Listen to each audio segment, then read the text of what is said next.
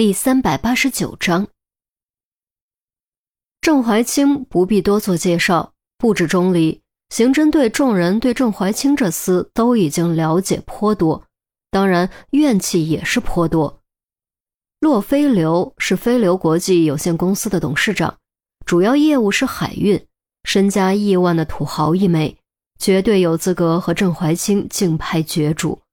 不过，钟离的目光却没有集中在洛飞流身上，而是集中在董建华身上。杜瑶瑶将赝品寄给了董建华，竞拍人之一也是董建华，这难道只是巧合？要知道，杜瑶瑶当时根本不知道画是假的，她毒杀郑怀清，将画取走之后，不可能莫名其妙寄给不相关的人，肯定是寄给迫使他行凶的人。而考虑到前后情况，这个人应该就是范高。那么问题来了，董建华就是范高？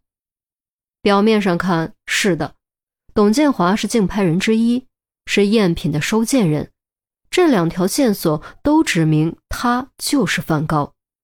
可是不止钟离、陈红、陆明、孔玉德、周丽君等人也都感觉怪怪的，毕竟。有些时候线索太过直白，反而让人无法相信。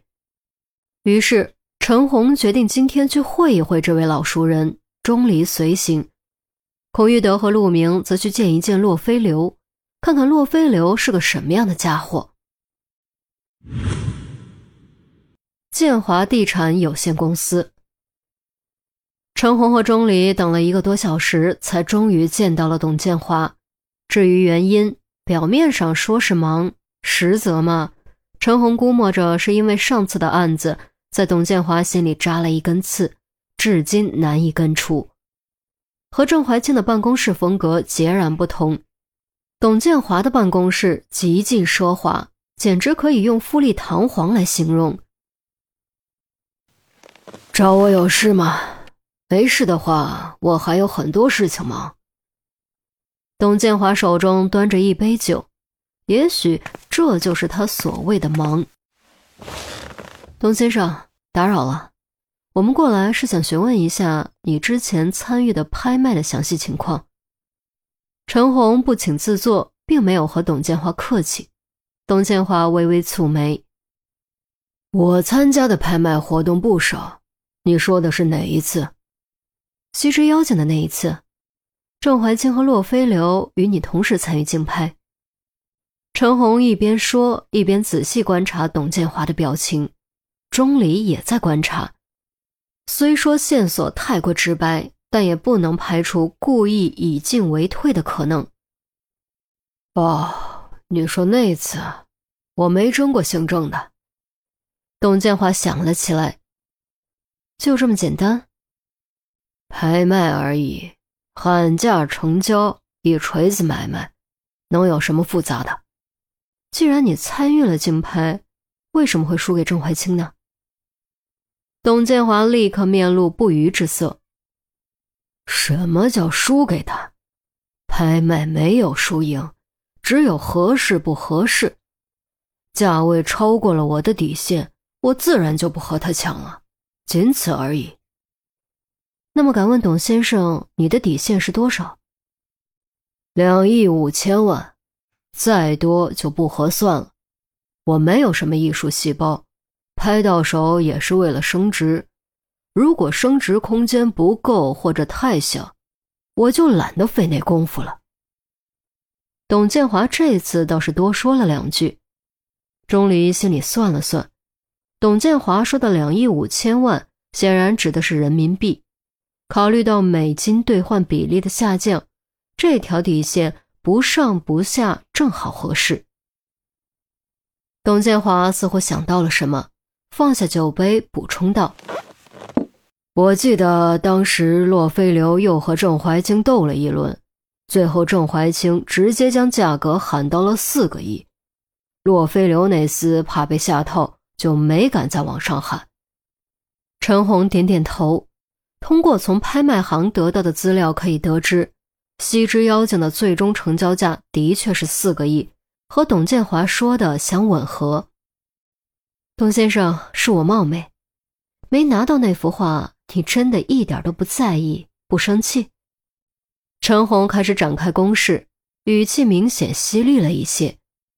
董建华立刻感觉到了陈红的语气变化，蹙眉道：“你什么意思？您这么大一尊佛，耳目通天，不可能不知道郑怀清已经遇害的消息吧？”陈红再次往前逼近一步。董建华并未露出吃惊之色，显然早已知晓。他出乎预料，犹豫了一会儿，突然起身，从柜子侧面拿起一个卷筒，放在桌上。不用拐弯抹角的，你怀疑是我杀了郑怀清，对吧？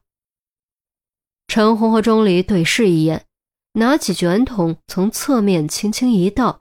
便将一卷卷起来的画布倒了出来，展开一看，果然是西之妖剑的赝品。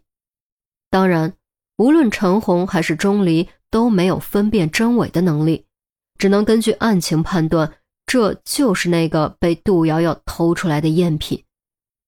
陈红显然没料到会被反将一军，重新将赝品卷好，放回卷筒。那就打开天窗说亮话吧，你知道这是赝品吗？知道是谁寄给你的吗？肯定不可能是真的，我还没那么笨。至于谁寄给我的，我还真不知道。寄件人写的郑怀清，但肯定不是他。董建华的语气很自然，也不知道是因为这件事比较严重，还是因为赵姬那件案子。脾气上缓和了许多，不再如上次那样盛气凌人。寄件人是郑怀清的秘书杜瑶瑶，杜瑶瑶毒死了郑怀清，偷走了这幅画，寄给了你，然后杜瑶瑶就出车祸死了。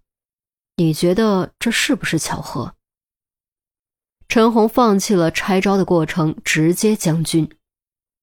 董建华闻言，两道浓眉又蹙到了一起。拿起杯子喝了一大口酒，然后才缓缓开口：“唉，收到这幅画，得知郑怀清死了，其实我就知道你们要来找我，但我可以肯定的告诉你们，我什么都没做，既没杀郑怀清，也没杀那个姓杜的秘书。区区一幅画，在我眼里还没那么重的分量。”陈红盯着董建华看了片刻，除此以外，你还有什么想说的吗？或者有什么可以提供的线索？没有了，你们想怎么查怎么查，爱怎么查怎么查。我董建华自诩不是什么好人，但还干不出杀人越货这种无耻勾当。哼！董建华嘿了一声，做了个请的手势。意思是没什么别的事，你们可以离开了。那今天就先到这里，谢谢董先生的配合，希望接下来还能配合我们。陈红并无多留的打算，说完起身欲走，却见钟离将卷筒抓了起来。这个我们可以带走吗？钟离拿着卷筒问。董建华有些不耐烦的扬了扬手，反正赝品而已。留着也是白占地方。钟离道了声谢，拿着卷筒和陈红转身离开。